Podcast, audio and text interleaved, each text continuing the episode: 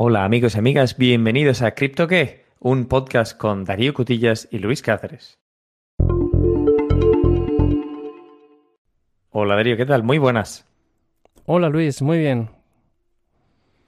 ¿Estás preparado para un nuevo maravilloso episodio de Crypto qué? Claro que sí. Vamos a ver qué tema tratamos hoy.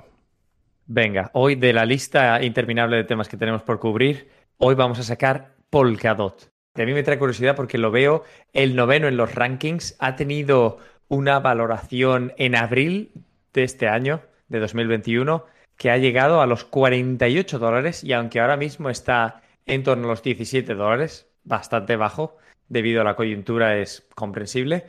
Tiene una capitalización de mercado de 16 billones y es uno de los más comentados en la esfera. Y como siempre, si yo me lo pregunto, imagino que muchos otros oyentes se lo preguntarán. ¿Qué es Polkadot? ¿Qué tipo de cripto es? Muy bien. Pues Polkadot es un eh, blockchain que fue creado allá por el 2016 y lanzado en el 2020, o sea que es bastante reciente. Así que esos números que, has comentado, en perspectiva, en realidad son muy buenos para este blockchain. Y básicamente es un proyecto cuya misión fundamental sería la de resolver un problema que es el de la interoperabilidad de distintos blockchains. Y además, otra serie de. tiene otra serie de características. Que si te parece. Antes, antes de que avances, y ahora que lo has comentado, me había sorprendido ver el, en la gráfica histórica de Polkadot cómo básicamente en enero, al iniciar este año, estaba a unos 7 dólares, 5 para ser más precisos, en diciembre, el 28 de diciembre. Y luego, de repente, ¡pah! 50 dólares. Este tipo de explosión es muy poco común, aun con este tipo de. aun con la volatilidad que hemos sufrido en el mundo cripto. Y por contexto, ha sido uno de los. ha sido uno de los blockchains más comentados, con diferencia. Había unas expectativas astronómicas en cuanto a Polkadot, lo que iba a poder ser y lo que, iba y lo que se iba a poder hacer. Efectivamente, eh, no hay que olvidar que también la popularidad de un blockchain viene dada por las personas que están llevando a cabo el proyecto. Y quizás sea curioso comentar que uno de los eh, creadores de Polkadot es eh, Gavin Wood, no sé si se pronuncia así, pero esta persona es uno de los cofundadores de, de Ethereum. En particular, el creador de Solidity, que es el lenguaje que se utiliza para construir aplicaciones descentralizadas en la red Ethereum. Así que no es de extrañar que existiese toda esta expectativa sobre las posibilidades que este nuevo blockchain iba a traer al, al mundo de al mundo al mundo del blockchain tal y como comentas, normalmente cuando los proyectos son tan jóvenes o incipientes, no solo se suele mirar la idea o la ejecución técnica, sino quién está detrás, porque detrás suele haber, tiene que haber un equipo competente que tenga un buen roadmap, que se suele decir, un buen plan de ejecución para asegurarse de que donde, allá donde se mete el dinero va a seguir continuando un proyecto válido. Así es. ¿Qué te parece si revisamos una serie de conceptos fundamentales de este blockchain para entender un poco más? Me parece perfecto, pero antes de continuar, tengo una pregunta muy básica. Siempre tienes preguntas, dígame preguntas. Siempre de eso se trata, ¿no? Si tienes que decir, eh, o te lo voy a poner a tu elección, o bien en una frase, o bien elaborar un poquito em, el problema fundamental que resuelve en términos no técnicos, interoperabilidad. ¿Cómo se lo explicarías a, un pariente lejano que nunca ha tenido nada de relación con el mundo cripto? Bueno, pues eh, una forma sería, con todos estos cientos de blockchains que hay en el mundo, ¿cómo hacemos para que se puedan comunicar entre ellos? Porque al final, a lo mejor a ti te interesa una cosa de la red de Ethereum, pero luego te interesa otra cosa de otra de otro blockchain y cómo haces para que digamos eh, puedas hacer una transacción que afecte a las dos blockchains, ¿no? Pues eso es lo que nos referimos con la interoperabilidad. El eh, Polkadot propone una solución. eh, básicamente proporciona una plataforma, porque es un, es un blockchain de plataforma, de los que luego otros, otras personas crearán funcionalidad encima de esta plataforma. Pero además tiene la particularidad de que permite crear otros blockchains encima de este blockchain. ¿Vale? Y ese es. eh, pero no solo, sino que además también permite interactuar con blockchains que son externos a este blockchain. Y esa es, es la, la interoperabilidad. Cómo resolver esto y cómo resolver de una manera eficiente y que sea útil, etcétera, etcétera. Y entonces, si quieres, podemos pasar a los conceptos principales. Venga, vamos a los conceptos. Vale, pues básicamente te voy a comentar cuatro conceptos principales y luego hablaremos de las propiedades fundamentales de, de Polkadot o, o qué cosas, en qué cosas pone énfasis este blockchain. Los cuatro conceptos de los que te quiero hablar son, el primero, la existencia de una cosa que se llama el relay chain, ¿vale? Que es una, la cadena de, de bloques principal de Polkadot donde se, se realiza todas las operaciones de, de consenso y todas las transacciones se, se validan, etc. ¿Vale? Este es, digamos, como si fuese cualquier eh, blockchain que pues tiene su- sus mecanismos de consenso y de, y de, de, de, mm, registrar transacciones y de validar transacciones, etcétera, etcétera. Este- esta función sería llevada a cabo del, del relay chain. ¿Cómo se deletrea el nombre? Eh, curiosidad? relay, relay, o sea, relay. Vale. ¿Vale? Bueno, esto hasta aquí no es nada diferente de otras, eh, de otras plataformas, pero luego permite lo que se llama parachains y bridge. eh, o sea, parachains serían como, como cadenas de bloques que existen en su propio... Son cadenas de bloques constituyentes que tienen sus propios mecanismos de consenso o sea, sus, sus, propios definen cómo van a operar y utilizan el Polkadot eh, Relay Chain, digamos, como medio de no tener que no tener que reinventar la rueda. Es que mm, al final Polkadot lo que te hace es te ahorra tiempo si tú quieres tener un blockchain, te dice, vale, yo te voy a dar toda esta infraestructura y tú simplemente tienes que pensar qué quieres, cómo va a funcionar tu blockchain, qué cosas va a haber en tu blockchain. ¿vale? Y puedes utilizar Polkadot para hacer eso. Y los puentes lo que van a hacer son la función de comunicar Polkadot con otras blockchain, como podría ser Ethereum, ¿vale? Se crean estos puentes que al final yo, yo, la verdad me lo imagino, no he ido en, detalle, pero me lo imagino un poco igual que si, si hay muchos bancos que, o sea, si tienes que hacer una transacción de un banco de, yo qué sé, de África a España y luego de España a, a, Asia y de Asia a Latinoamérica. Y a lo mejor no todos los bancos están como en un mismo sistema y tiene que haber como ponerse, pues tiene que haber de alguna forma pasarelas, ¿no? De, un sitio a otro. Pues yo me imagino esto así, eh, pero en una, en una blockchain eh, descentralizada donde puedes hacer estos puentes para poder enlazarte con otras redes. De tal forma que yo digas, ah, envío Ether y los convierto a este otro token que está en, en, en Polkadot y todo esto se queda registrado. Entonces con estos bridges eh, podrías eh, unir estas, estas redes. ¿Vale? Es interesante porque de, la manera que lo planteas, y por hacer otro ejemplo, aunque sea un poco más chabacano, si estamos hablando de que Polkadot es la base, que es el relay chain, imagínate en un ejemplo de transporte de mandar maletas, por ejemplo, en el sistema principal, por ejemplo, en una ciudad, el transporte metropolitano, por un contexto, el metro vendría a ser el... La compañía de transportes que opera el metro, el bus y demás sería Polkadot, el relay chain. Y luego, depende de los distintos métodos, probablemente el metro sería Creo que, creo que sé por dónde vas. creo que sé por dónde vas. Déjame a ver si, si he capturado lo que quieres decir. Básicamente, en una ciudad tienes que proporcionar movilidad a tus ciudadanos. Y tienes, digamos, el metro, que actúa como, como este mecanismo principal de transporte, pero luego en cada parado tienes como una estación de autobuses donde los autobuses llevan a destinos particulares y enlazan esos otros puntos de, la ciudad, a lo mejor, ¿no? Exacto. sí, pues es una, es, un es una buena analogía o una buena comparación, creo yo. Curioso porque es la interoperabilidad lo que me llama la atención de lo que se proporciona.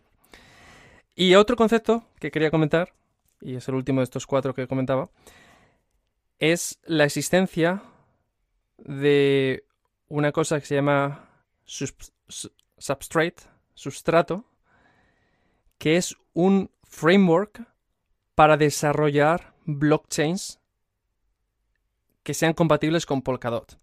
Una de las cosas que he visto que este blockchain tiene es que parece que está que proporciona muchas facilidades a los desarrolladores. Es decir, si yo soy un desarrollador, que es lo que lo soy, por cierto, si yo soy un desarrollador y, deseo crear un blockchain, no quiero empezar a inventar todo desde cero, porque voy a encontrarme con todos los problemas que cualquier persona que tiene que hacer una red distribuida de nodos, o sea, las aplicaciones distribuidas son bastante complejas de, desarrollar de por sí, y encima hacerlo en el...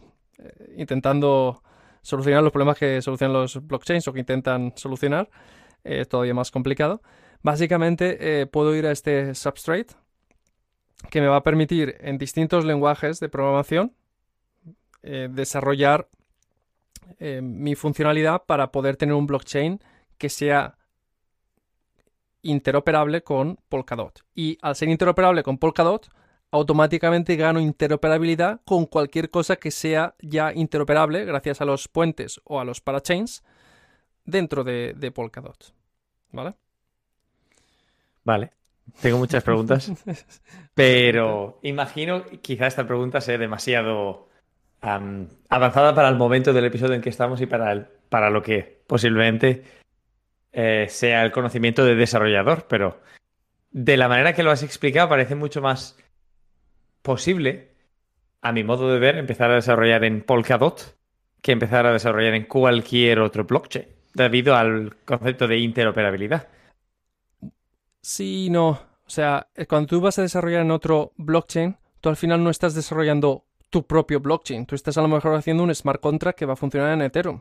Pero yo lo que te estoy hablando es que aquí estos tíos, te, tíos y tías, eh, eh, te, genérico. te van a dar em, una, una serie de módulos, ¿vale? Esto como funcionalidad ya creada por ellos, pero suficientemente abstracta para que tú puedas decir, no, pues yo me quiero crear un blockchain y este blockchain va a tener este mecanismo de consenso. O sea, a lo mejor el, Polkadot funciona, como veremos más tarde, con una cosa que se llama, eh, bueno, NPOS, que es eh, Nominated eh, Proof of Stake, que en realidad no hace falta que vayamos a los detalles. Ahora lo cubrimos, no te preocupes. Sí, pero bueno, que no hace falta, no hace falta tampoco hablar mucho en detalle, porque al final no deja de ser una especie de proof of stake, ¿vale? Que ya hemos explicado en otros episodios.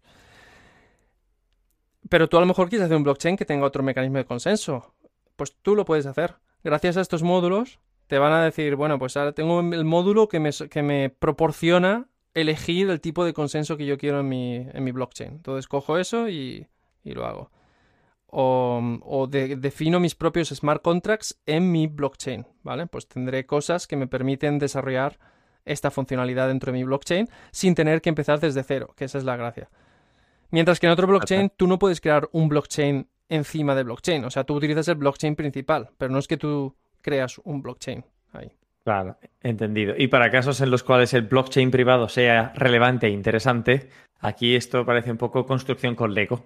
Cómo construir tu blockchain de manera fácil y sencilla, con pocos recursos posiblemente, para resolver un uso privado que ahora mismo no se me puede ocurrir, pero un, conjunto de empresas haciendo operaciones entre ellas de manufactura, por, ejemplo. Por ejemplo, cualquier empresa de fabricación de automóvil que tiene un montón de, procesos de supply chain, eh, de logística que coordinar entre... En, muchos casos, cuando hay una fábrica de, automóviles, se suele producir como que se crea una especie de, economía en torno a esa fábrica donde hay otras empresas que fabrican componentes para esa empresa y prácticamente a lo mejor ese es el único cliente que tienen. Y tienen como que mantener eh, una forma, tienen que mantener eh, muchos procesos de, bueno, pues de cuentas y de, de qué te he enviado y qué no me has enviado, etcétera, etcétera. Eso sería, por ejemplo, un caso. Y tú podrías hacer tu propio blockchain permisionado en este caso, pero utilizas Polkadot. Y pues luego podrías, si quieres, hacer cosas interoperables. Y aparte que te ahorras el tiempo de desarrollar tu propio blockchain. Es un ejemplo, me ha llamado la atención. El ejemplo podría ser un caso de uso de Mercadona y sus proveedores para la recepción de productos, envío de pagos, etcétera, etcétera.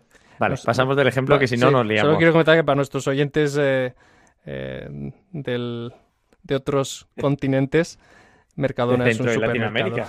Exacto, de centro de Latinoamérica y Norteamérica y otras partes es un supermercado. Bueno, vale, hasta ahí los cuatro conceptos que quería comentar.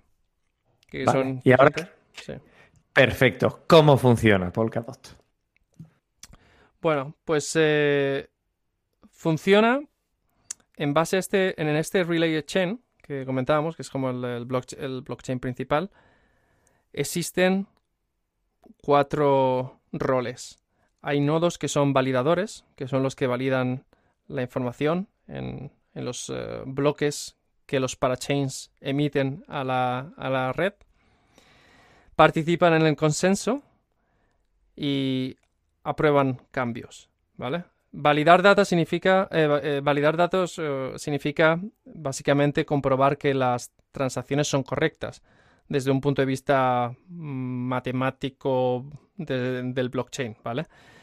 Aceptar un bloque, ¿no? Entonces, básicamente decir, vale, este conjunto de operaciones es válido, está bien, siguiente bloque. Bueno, validar significa simplemente decir, estas firmas son correctas. O sea, no ha habido, no ha habido, por ejemplo, si una, yo puedo hacer una firma y, que se por temas de transmisión de datos se podría corromper la firma en el proceso. Entonces, validar que esa firma es correcta, que no ha habido ningún, ninguna alteración.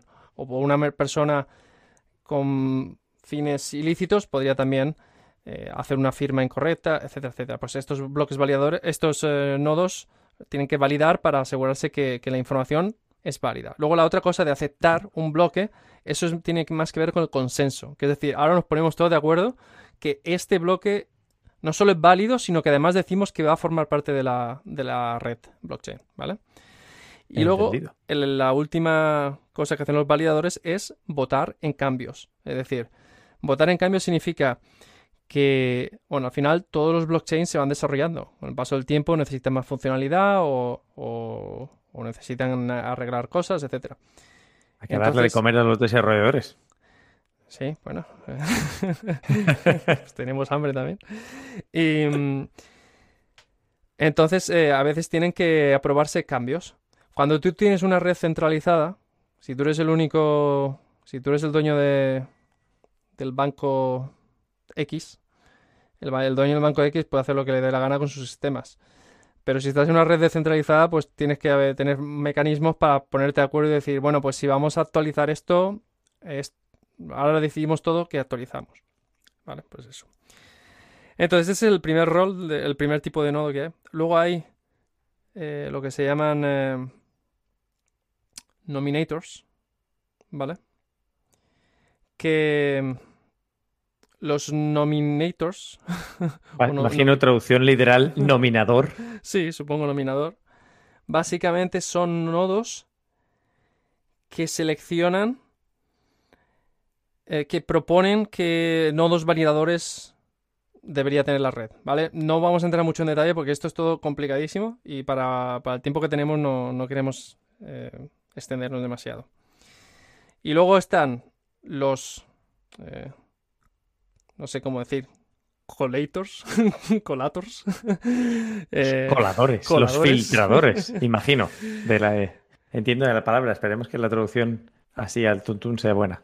Bueno, estos, la función que tienen es almacenar el historial completo de las parachains, ¿vale? El historial, al final, como hay tantas parachains, pues cada parachain tiene que tener su histórico, es como cada parachain necesita su libro de cuentas. Pues esta función lo hacen los eh, coladores. Y agregan las transacciones para luego decirle al, relay chain, oye, esto es lo que queremos eh, que validéis, ¿vale? Entonces estos digamos, agrupan, tienen el histórico y envían cosas a los validadores. Es una especie de referencia de todo ese agregado de transacciones del cual luego vas a mandar un, pequeño detalle para que eso sea lo que el, el relay valide, imagino. Exacto. Y luego, en último lugar, hay lo que se llaman los fisherman, que la verdad no he indagado mucho eh, en, detalle de lo que es, pero básicamente es la policía del, del Polkadot, que es... Son a pescador, ¿eh? Son, sí, sí, son eh, los nodos pescadores, pero yo le llamo policía porque al final son los encargados de detectar como comportamientos sospechosos y, digamos, denunciar a quien se porte mal. Muy bien, van pescando comportamientos indebidos. Fenomenal. Y todo esto, para hacer todas estas funciones, al final es una red que sí que apoya, digamos, la descentralización y entonces la gobernanza, la gobernanza, perdón, es a base de, de poseer DOT. DOT es el token de la red relay, o sea, del blockchain relay de Polkadot. O sea, es el, utility token que te permite hacer cosas dentro de la red, ya sea participar en votaciones, eh, proponer validadores, etcétera, etcétera, o em, realizar operaciones dentro de la red. ¿Vale? Sé que me Bueno, pues, ¿quieres preguntarme algo? Puedo preguntar muchas cosas, pero de hecho, pequeña matización, siempre que comentamos el, valor, market cap y demás, lo hacemos del token DOT, eh, solo por eh, sentar la base. Y la pregunta fundamental que a mí siempre me llama la atención es, avísame si estamos saltando demasiado, yo cuando os escucho todos estos conceptos me parece fenomenal, tecnología desarrollada con una visión muy abstracta y me gustaría ver la aplicación práctica si es que hay algún tipo de uso em, que se pueda hacer en este momento de esta situación. ¿Ha habido alguien en la vida real y ordinaria que haya encontrado un uso práctico de cualquiera de esta maravillosa funcionalidad que Polkadot, el blockchain, pone a nuestra disposición? Bueno, es una buena y justa pregunta, con una respuesta más difícil de lo que parece. Siempre, siempre, siempre que busco ejemplos, es difícil entender los proyectos que existen hoy en día, realmente qué, están haciendo, ¿no? Porque en, muchos casos te encuentras que no son... No es que dices, ah, no, la empresa X está utilizando esto para hacer esto y entonces lo entiendes fácilmente. No, a veces hay como cosas que se crean encima de esta red que son para estas cosas abstractas de eh, las finanzas descentralizadas, etc. Entonces, te voy a comentar algunos proyectos, porque son los, digamos, los más mencionados ahora mismo, pero ya verás que explicar cada uno de ellos requeriría un episodio separado. No, te preocupes, sí. Lo que el punto a ver es que cuando hablamos de, me imagino al equipo explicando todo lo que han construido y tal, me resulta familiar en el sentido de es como ver la televisión y ver un anuncio de algo fenomenal, fantástico, genial, que no resuelve ninguna necesidad de nadie. ¿eh? Entonces simplemente, sí, has construido una magnífica pieza de tecnología que no le ayuda a nadie y no tiene un, un, eh, un use case. No hay una necesidad para esto, no hay product market fit. Vamos a ver, Polkadot, ¿qué tiene? Vamos a recordar una cosa. El proyecto salió en 2020, o sea, empezó a crearse en el 2016, pero salió a la luz en el 2020. O sea, estamos hablando de una cosa que tiene un año de vida en, no puedes esperar gran cosa en un año, ¿vale? Pero bueno, los proyectos principales son, el primero sería lo que se llama Kusama, que Kusama, esto para complicar las cosas, es como si fuese un Polkadot, pero de desarrollo. Es decir, para que los desarrolladores puedan probar Polkadot antes de utilizar Polkadot. Entonces es como em, lo que se llama un Canary Network, ¿vale? Una red canaria. Creo que se llama canaria por, alusión a los eh, mineros que bajaban con el canario a las minas para, para ver, para detectar si había, si había ahí gases peligrosos. Bueno, en este Kusama, mm, básicamente imagínate que es como Polkadot, solo que mm, a la hora de a la hora de decidir estos parachains, o sea, ah, bueno, porque no hemos comentado, claro. He dicho que sí, tú puedes crear tu propio eh, blockchain, ¿vale? Pero no es que puedes crear tu propio blockchain que dices, ah, no, yo me he hecho mi blockchain, voy ahí y lo pongo y ya está, funcionando. No, tiene que ser aprobado, ¿vale? Por el, por el Polkadot eh, Network. Los nodos validadores tendrán que aprobar, etcétera, etcétera. Entonces hay como todo un proceso que seguir. Y, bueno, pues en, la red Kusama, digamos que las, las eh, las condiciones para poder probar van a ser más bajas. Simplemente para que si tú eres un desarrollador y quieres, tienes un proyecto interesante, tienes que probarlo, vas a ponerlo ahí. Y de hecho, es una condición para que tu, para blockchain sea integrado en Polkadot que hayas probado tu proyecto en Kusama durante un determinado tiempo antes de que sea eh, tenido en cuenta para, ser parte de Polkadot. Y lo mismo que te aprueban un proyecto, en un momento dado te lo pueden quitar si ya no es de utilidad o lo que sea. No, he indagado demasiado en esos conceptos, pero vamos, lo que, lo que he entendido hasta ahora. Está bien, al menos tienen la, la red con el canario para filtrar, como digamos, la paja del grano y mantener todos aquellos que quieran probar, pero un poquito y no tengan voluntad real, que se vayan a la red de test. Y luego ya, si, si funciona y hay proyecto, ya lo traes a la red principal. Que curiosamente eh, hay que saber también que Kusama también tiene su propio token, que es el KSM, ¿vale? no sé. Token de utilidad necesario para poder utilizar la red, imagino. Exacto, exacto. Utility token. Bueno, el siguiente proyecto, que ya hemos visto que el primero era abstracto, pero bueno, era fácil de explicar porque es lo mismo que Polkadot, básicamente. El siguiente es, eh, se llama Polastarter. Este ya es más complejo de explicar, porque esto es un decentralized exchange pero cross-chain, ¿vale? Básicamente, no sé si quizá deberíamos explicar más detalle en, otro episodio, pero las, em, las exchanges descentralizadas, que al final lo que están haciendo es hacer un matching de oferta y demanda, o sea, gente que quiere comprar X token con gente que quiere vender X token, ¿no? Y los juntan y dicen, ah, pues ahora te compro este, ¿eh?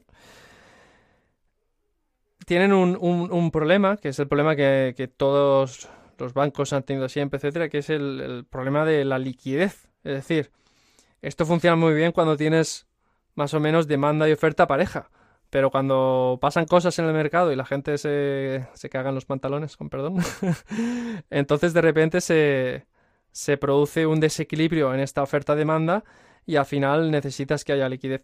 Bueno, pues el Polkastarter Básicamente la característica que tiene es que gracias a Polkadot va a, va a ser un exchange descentralizado, pero que la liquidez la puede obtener de cualquier plataforma que esté conectada a Polkadot. Con lo cual expande, sus posibilidades de, de digamos, de, de, tener liquidez. Porque puede encontrar liquidez en muchas, en muchas blockchains distintas. Más que esto no te puedo comentar porque no he ido en detalle del proyecto. El concepto es interesante, lo investigamos y lo miramos para otro episodio. Me interesa bastante este. Exacto. Bueno, luego tenemos otro proyecto que se llama Mantra DAO. que este proyecto tiene que ver con eh, proporcionar servicios de lending, staking y eh, gobernanza. Gobernanza, perdón, si te digo mal.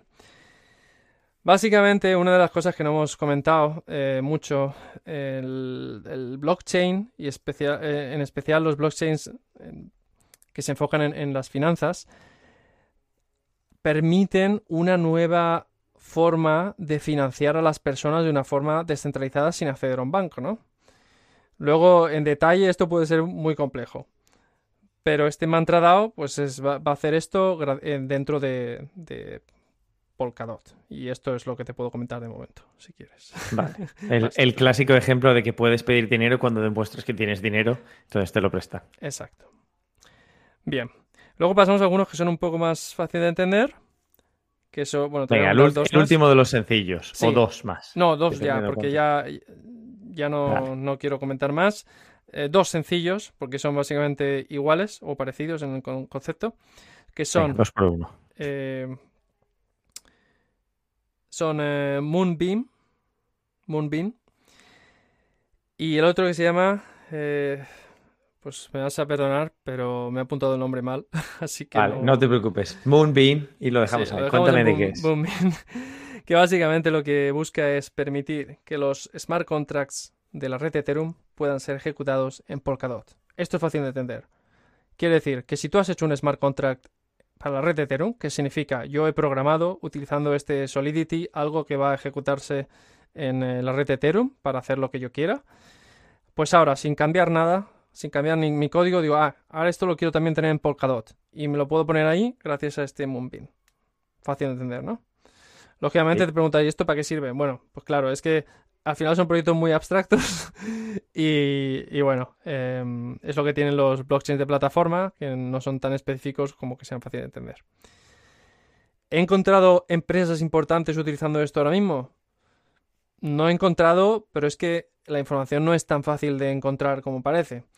Entonces la propuesta sería que para un episodio quizá estudiemos qué empresas, digamos, conocidas están utilizando blockchain para realizar cosas más allá de los usos eh, teóricos. A ver Con si- utilidad a ver si- práctica. Exacto. A ver si vemos alguna. Hombre, el caso de los NFT está bien Sí. monetizados y están utilizados un montón, pero más allá de los NFT, habría que mirar otros casos interesantes. Por cierto, veo en CoinMarketCap que hemos buceado en el ranking, ¿eh? Mantra DAO está el 469. Ahí has estado bien, Darío, ahí has estado bien. Bueno, pero ese es. eh, o sea, yo te estoy hablando de los proyectos que son eh, importantes dentro del mundo Polkadot, no que sean importantes en el mundo global de, del blockchain. Al Está bien, final. está bien. Y todos los proyectos tuvieron que empezar algún día en algún sitio de alguna forma. Exacto. Antes de cerrar el episodio, eh, me gustaría comentar una cosa que me pareció muy interesante. No hemos hablado mucho de las propiedades de, de Polkadot. Al final, todos los blockchains tienen que tomar decisiones en cuanto, por ejemplo, si quieren ser más centralizadas o si quieren ser más eh, seguras o si quieren ser trilema. más rápidas. Exacto, el trilema, vamos. El famoso trilema, El escalabilidad, seguridad, velo- eh, velocidad. Eh, sí, escalabilidad, seguridad, descentralización, creo. Pero bueno, sí. Sí, vale. Eh, en cualquier caso, las propiedades de Polkadot son la velocidad, ¿vale? Una transacción se considera final en torno a menos de un minuto. Considerar una transacción final significa que cuánto tiempo tengo que esperar hasta que tengo garantía suficiente que mi transacción no va a poder ser revertida, ¿vale? Imagínate que tú pagas en un establecimiento con tu, con tu Visa o tu Mastercard o con tu American Express. Imagínate que, la persona en el establecimiento tuviese que esperar un día para saber si ese... O sea, tú te has comprado un café, pero tienes que esperar un día, ¿vale? Para saber si... Pues lógicamente no le gustaría mucho. Entonces, esta finalidad es una propiedad muy importante que, tengan, que tienen que tener los blockchains para que sean útiles, para que los puedas usar en el día a día. Pues bueno, en, el, en eh, esta finalidad, esta velocidad de, de- de llegar a ser final, la transacción estaría por debajo de al minuto. Por comparación, Bitcoin se suele decir que para asegurarte eh, tienen que haber pasado, creo que son seis bloques, tienen que haber sido minados seis bloques que corresponde a- alrededor de una hora, ¿vale? Normalmente no necesitas esperar tanto, ¿vale? Se supone que, que vas a tener garantías suficientes. Pero si realmente quieres estar como seguro, eso es lo que deberías esperar, en, en teoría. Aspecto curioso y de la vida ordinaria. Si por algún casual, como usuario, decides suscribirte a algo, por ejemplo el Disney Plus o cualquier otro servicio, y luego te da por contactar en tu banco y decir, hey, ha habido un error, yo esto no me he suscrito, pase por cualquier cosa, quiero rechazar el cargo. Eh, sí que se entra en un proceso de disputa. Por lo tanto, incluso en el mercado ordinario, con las tarjetas y con los mecanismos de pago ordinarios, esa finalidad no es tan como nosotros la conocemos, te paso la tarjeta y ya está, sino que hay un proceso por el cual puedes revertir la operación e incluso al vendedor se le pueden aplicar sanciones desde el punto de vista de Visa, Mastercard. Claro, pero digamos hay toda una serie de mecanismos ahí, hay seguros también que van a garantizar ciertas cosas y otra serie de cosas que digamos protegen. Aparte, pero está todo Exacto. centralizado, entonces es, es distinto porque es mucho más fácil gobernar algo centralizado que algo descentralizado. Exacto, pero así lo ponemos en perspectiva, porque decimos un minuto, uff, un minuto es mucho tiempo. Yo cuando voy a pagar, pago y hace plip, plip y ya está. Y no, en realidad hay algo más detrás del plip, plip que no es tan instantáneo. Sí, eso es verdad. Bueno, la otra propiedad interesante es la escalabilidad. Eh, Polkadot quiere ser escalable. De, ahí que salgan lo de los nodos validadores y los nodos que hacen. Es como para distribuir la, carga entre distintos nodos. Exacto. Y la escalabilidad, lo que mm, se. Los datos que, he leído es que, bueno, que, que, se supone que debería estar por encima de las mil transacciones por segundo.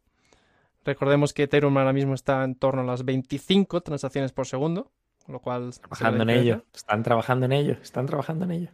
He leído que incluso se debería poder, con ciertas optimizaciones, una cosa que se llama sharding y otras cosas, llegar, cuando ya esté todo funcionando, los parachains y todas estas cosas, que no están funcionando hoy en día, recordémoslo, se, mm, se debería llegar incluso a un millón de transacciones por segundo, que ahí estamos hablando ya de cosa fina.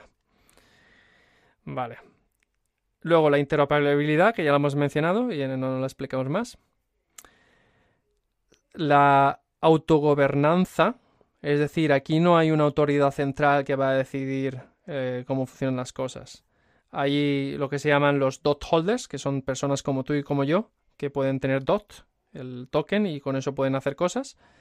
Luego hay un consejo o el council, que es elegido a través de estas personas que tiene DOT que pueden votar y luego hay, y estos pueden, pueden votar como pues cambios.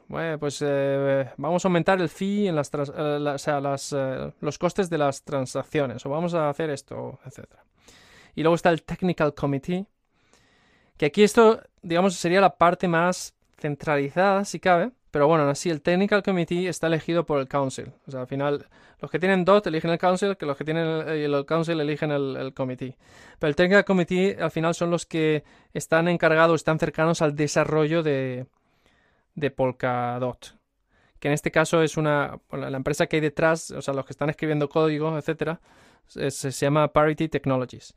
Y, hay una cosa que se llama Web, 3 eh, Foundation, que son los que han encargado a Parity Technologies que desarrollen el, em, este Polkadot.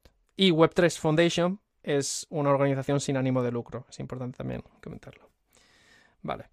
Pero ahora ya llegamos a la última propiedad que te quería comentar, que es la que me ha parecido muy interesante porque es una cosa que sí que he visto que es única. Tienen un concepto que se llama forkless upgrades. ¿Vale?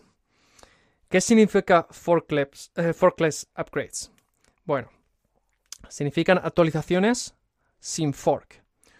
Un fork es en un blockchain cuando se decide que, bueno, al final recordemos que, eh, que, en un blockchain lo que tenemos son ordenadores que están en distintas partes del mundo y están ejecutando un determinado software, ¿vale? Es, es que al final, eh, al final es eso y es fácil olvidarse. ¿Qué pasa si ahora queremos hacer un cambio a ese software? Y no tenemos el Windows Update para, para ayudarnos, ¿no? Vale, te tienes que poner de acuerdo. O sea, en la red de Ethereum es como decir, a la de 3 instalamos todos este, esta nueva actualización. Básicamente funciona un poco así, ¿vale? Dices 1, 2 y 3, ahora lo instalamos, ¿vale? El día tal, que esto normalmente se especifica en el bloque 3675, vamos a realizar la actualización eh, Serenity que va a hacer no sé cuántos. Bueno, pues hasta ahora esto requiere mucha coordinación y muchos recursos y mucha paciencia, porque ¿qué pasa si no se ponen de acuerdo los nodos? Si yo digo, ah, no, no, no, no yo sigo con mi, yo sigo con mi Windows como lo tenía, yo sigo con mi nodo como lo tenía. Bueno, pues entonces se produce un fork si esa actualización no es compatible con, lo que había antes, imagínate que cambias algo en la función de cómo validas los nodos, etc. Los, los bloques que produce una parte de la red no son compatibles con los bloques que produce otra parte de la red. Y entonces, ¿a quién crees? Bueno, pues aquí gana el que haya convencido a más personas, ¿no? Es como, no, no, el, mío es el que vale. el mío es el que vale. entonces, esto es un problema bastante complicado de resolver. Y Polkadot, pues por lo visto, tiene una solución para este problema que me gustaría mucho indagar porque desde el punto de vista de software me parece muy interesante cómo han resuelto esto, pero prometen que van a tener lo que se llaman forkless upgrades. Eh, forkless upgrades, es decir, que ellos van a poder decir, ahora si el consejo ha determinado que vamos a actualizar este, eh, estos nodos, se actualiza por mis... Esto viene a ser parecido como Apple hace las actualizaciones. Te vas a dormir y por la mañana, nueva actualización. Te hemos actualizado todo lo que no querías actualizar en tu teléfono. De nada. Exacto, así es. Y esta era la última propiedad que tenía que comentar, que me parecía muy interesante. Y la verdad es que no tengo nada más que decir. Así que te dejo que me preguntes algo si quieres preguntar y si no, pues lo dejamos aquí, como te parezca. Me, parece, me ha parecido muy interesante Polkadot. Creo que el episodio nos ha quedado redondito.